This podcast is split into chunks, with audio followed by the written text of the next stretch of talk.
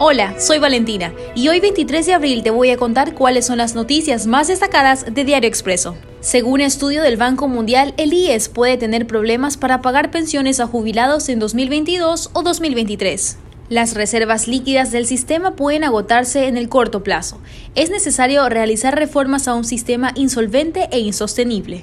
En el país, el sueldo promedio disminuyó 123 dólares entre enero y marzo.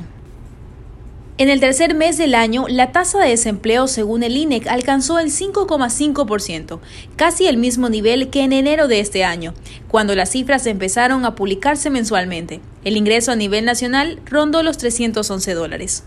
En entretenimiento, Premios Oscar 2021. Ocho cintas nominadas para este domingo, como marca la historia de esta cita de cine. Aquellas películas cuyos directores no han sido nominados tienen menos posibilidades de ganar.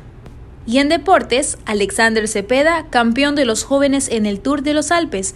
El ciclista ecuatoriano se levanta con el primer título UCI de la temporada en una competencia donde terminó además como el mejor latinoamericano de la clasificación general al ser cuarto. Revisa estas y más noticias en www.expreso.es. Hasta la próxima.